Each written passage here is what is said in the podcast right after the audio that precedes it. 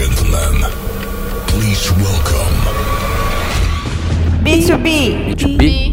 B2B. B2B. B2B. B2B Rocks.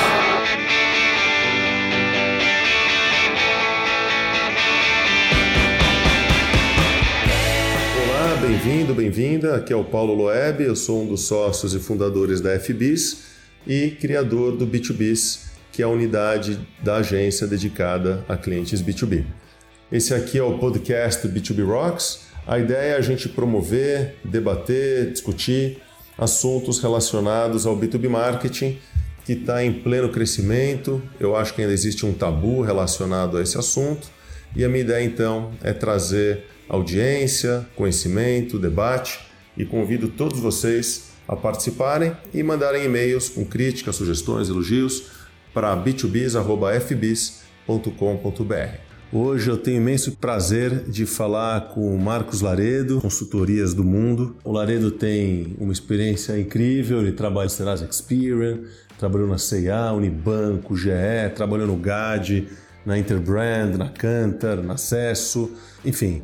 O Laredo é um desses caras híbridos difíceis de definir até pela quantidade e qualidade dos lugares que ele trabalhou.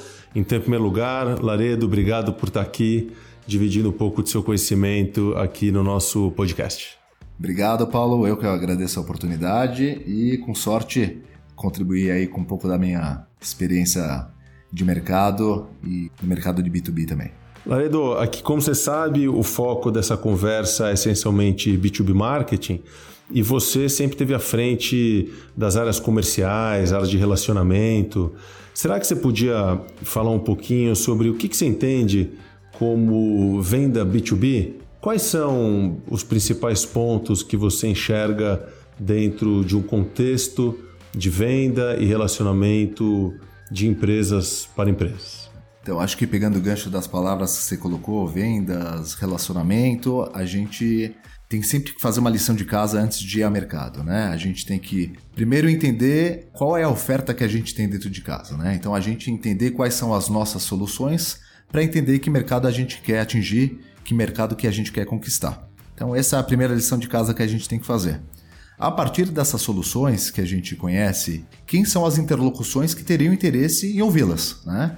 Para que a gente pudesse uh, minimamente desenvolver esse relacionamento, uh, gerar uma agenda presencial e poder não só apresentar as nossas soluções, mas principalmente entender quais são as necessidades e prioridades da agenda dessa interlocução para, com sorte, evoluir com uma oportunidade de trabalho.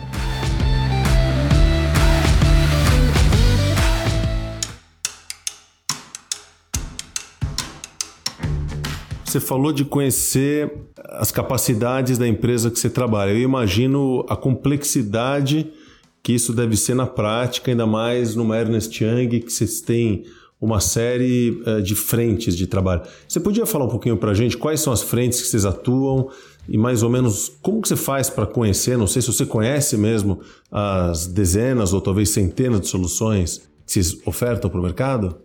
É, realmente, a, a Ernest Young é uma empresa global, né? E no Brasil ela tem mais de 5 mil funcionários e ela é fragmentada em quatro soluções. A gente tem a auditoria e a consultoria que é quebrada em três, que é a consultoria de riscos, consultoria de transações corporativas, M&A e a parte de impostos. Então, de fato, é uma oferta muito complexa e muito extensa. Né? A gente, por já estar muito tempo no mercado, por a gente gerar muito conteúdo em diferentes pontos de contato, criar é, dinâmicas de relacionamento com os nossos clientes, isso de alguma maneira a gente consegue ser percebido e consegue ser entendido uh, pelo aquilo que a gente faz. Obviamente que isso é pouco, né? A gente precisa desenvolver uh, agendas, desenvolver relacionamentos para que a gente possa passar a nossa oferta, para que ela seja entendida e para que a gente possa uh, desenvolver oportunidades de negócio. isso também requer uma cadência, né? Então não basta a gente conhecer a nossa solução, a gente tem que insistir para que esses relacionamentos aconteçam. E também é importante falar que a gente tem que conhecer o negócio do nosso cliente, né? O mercado que ele atua entender não só uma necessidade e prioridade de um diretor de RH de um banco, mas tem que entender qual que é o contexto que está dentro desse ecossistema que é o mercado financeiro. Então não adianta a gente falar só sobre o cliente A, mas a gente tem que entender aonde ele está inserido e quais são as regulações, quais são as prioridades pontuais que esse mercado está enfrentando e de alguma maneira a gente encontrar uma solução. E não é só o Marcos que faz essa entrega e o Marcos que explica essas soluções. A gente tem um time de especialistas que muitas vezes são separados por indústrias, porque a gente tem repertório, a gente tem massa crítica. Hoje a Ernest Young tem mais de 3.500 clientes. A gente tem uma relação com o time global muito forte, o que nos ajuda a ter credenciais, benchmarks para a gente poder também oferecer, mesmo porque os nossos clientes também não são só locais, né? Então tem muitas decisões que são tomadas fora e é, desdobradas uh, aqui localmente. Tudo isso para dizer que a gente não faz o trabalho sozinho, né? E a decisão, às vezes, no cliente também não é só local. Uhum. Muitas decisões são feitas uh, pelo headquarter e tomadas aqui localmente.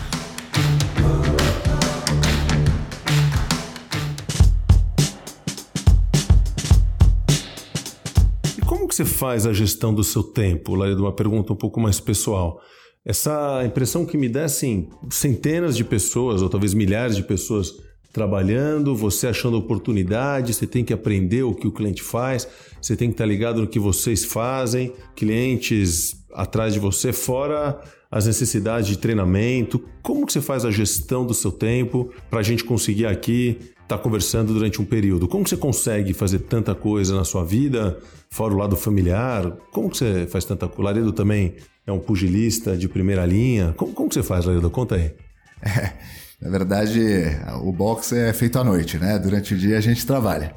Mas é, um, é uma pergunta bem interessante, né? Porque assim, a gente não pode olhar um profissional de uma área de mercados, como é a nomenclatura que a UI tem, como um profissional só voltado para vendas, né? Então, mais do que apresentar soluções, a gente tem que apresentar pontos de vista. Então a Ernest Young ela provoca muito nesse sentido. Então, é, quando a gente fala em conhecer o cliente, o mercado onde ele atua, a gente tem que conhecer as tendências que estão acontecendo no mundo inteiro e que de alguma maneira tem um fit com as nossas soluções. Então, mais do que só mapear a interlocução e apresentar o que a gente tem na prateleira, né? eu costumo brincar que prateleira é para supermercado, né? A gente tem que é, fazer uma coisa mais tailor-made, tem que estar mais presente no cliente.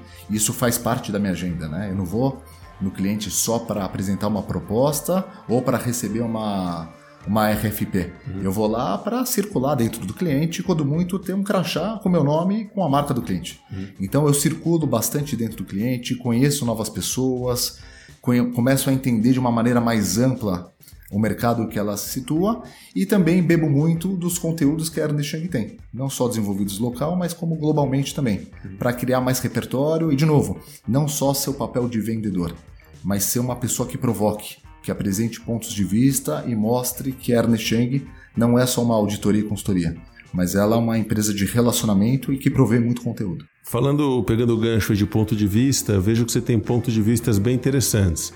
Isso eu consigo ver no seu Instagram, que você tira fotos com ponto de vista super particular, os textos que você escreve no LinkedIn. De onde vem essa vontade de se expressar sempre achando um ângulo só seu. Como que é essa história?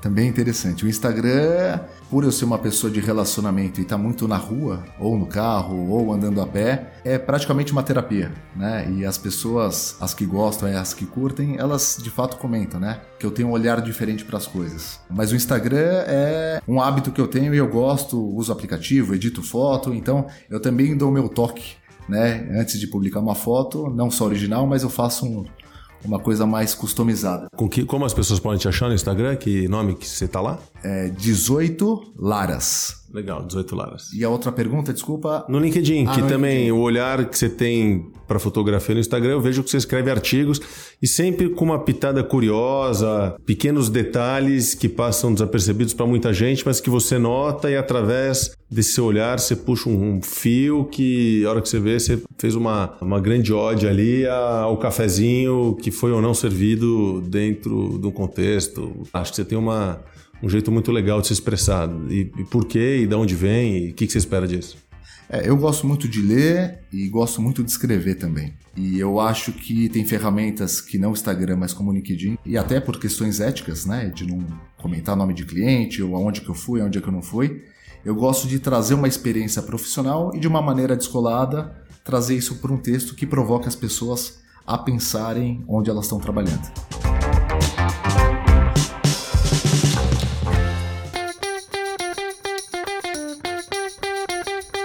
Laredo, quero agradecer uh, o seu tempo, a sua vontade aqui de estar com a gente. Uh, imagino que depois dessa conversa você ainda tem um monte de cliente para visitar e processos para controlar e gente para falar. Seu dia é super atarefado, então obrigado aí por emprestar 10 minutinhos. E se quiser aqui deixar uma mensagem final para a turma, fica à vontade. Você tem aqui, olhe para a câmera da verdade e diz aí o que, que você pode deixar de mensagem final para os ouvintes do podcast B2B Rocks? Eu acho que não só no mercado B2B, mas é, qualquer mercado, seja B2C ou B2B2C, uma coisa que eu acho importantíssima é, primeiro, a gente saber muito bem o que a gente tem para oferecer, mas mais importante do que isso é ter a clareza e certeza que os seus clientes ou aquelas empresas que você quer prospectar, se elas de fato têm conhecimento daquilo que você tem e daquilo que você é.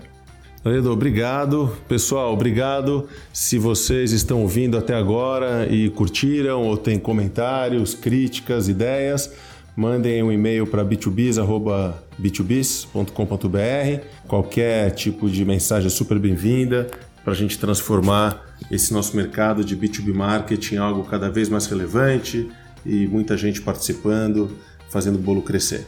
É isso aí, muito obrigado e até a próxima o podcast do B2B Rocks. Grande abraço, tchau, tchau.